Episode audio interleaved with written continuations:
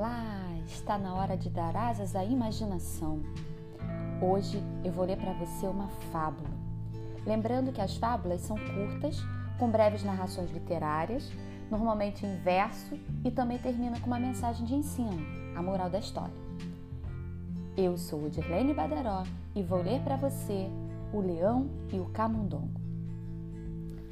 O leão, satisfeito depois de uma caçada, encontrou um belo lugar com sombra para descansar.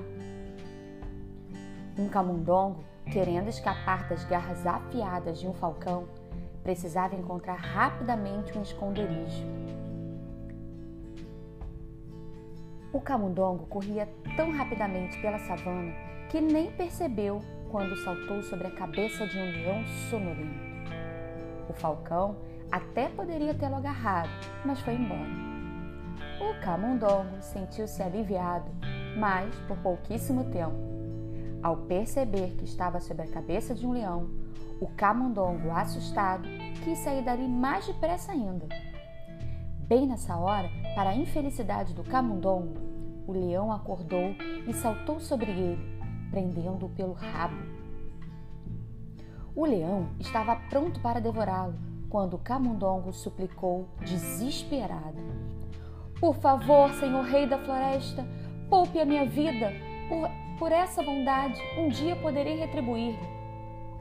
Por favor, deixe-me ir. O leão riu com desprezo e pensou: como um pobre camundongo poderia retribuir sua vida a um leão? Mas, como estava sem fome, deixou-o ir.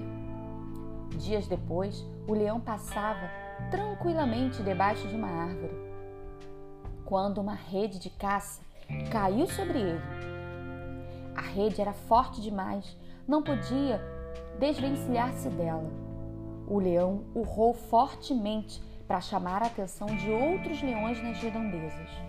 O camundongo, que não estava tão longe, ouviu o rugido do leão e o reconheceu imediatamente. Correu para onde ouviu os lumos, pois ele precisava retribuir a bondade que uma vez o leão lhe dedicara ao poupar-lhe a vida. Ao ver o leão numa armadilha de caça, o camundongo rapidamente roeu as cordas e conseguiu soltá-lo. Depois disse ao leão: O senhor leão achou que jamais um camundongo poderia salvar sua vida. Agora sabe que isso é perfeitamente possível. O leão agradeceu ao camundongo e os dois amigos perceberam que poderiam viver como grandes aliados dali em diante. Moral 1. Não podemos julgar a importância de um em favor pela aparência ou status do benfeitor. Moral 2. Nenhum ato de gentileza é coisa vã. Gentileza gera gentileza, já dizia o profeta. E aí, o que, que você achou? Primeiro, essa história, essa fábula mostra pra gente que todas as pessoas são importantes e nós podemos e devemos ajudar uns aos outros. Não é porque o rato, o camundongo é um rato pequenininho, tá? Não é porque o, o camundongo era bem menor que um leão que ele não podia retribuir o favor, a gentileza. Cada um do seu jeitinho, cada um com as suas habilidades e os seus talentos, a gente pode sim fazer um mundo melhor, cada um fazendo a sua parte e todos podem ajudar, com certeza. E outro, gentileza gera gentileza. Quando você é gentil, as pessoas tendem a reagir com gentileza.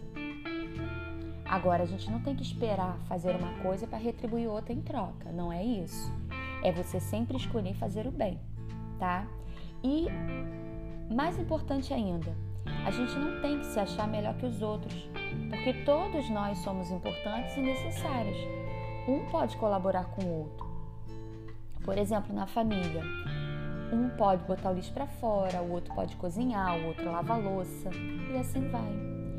Na vida também é assim. Numa escola, um faz a merenda, o outro dirige a escola, o outro dá aula, o outro ajuda. E assim, cada um desempenha o seu papel de forma importante e necessária. E você? Qual é a sua gentileza? Qual é a sua colaboração? Se cuida. Tchau, tchau.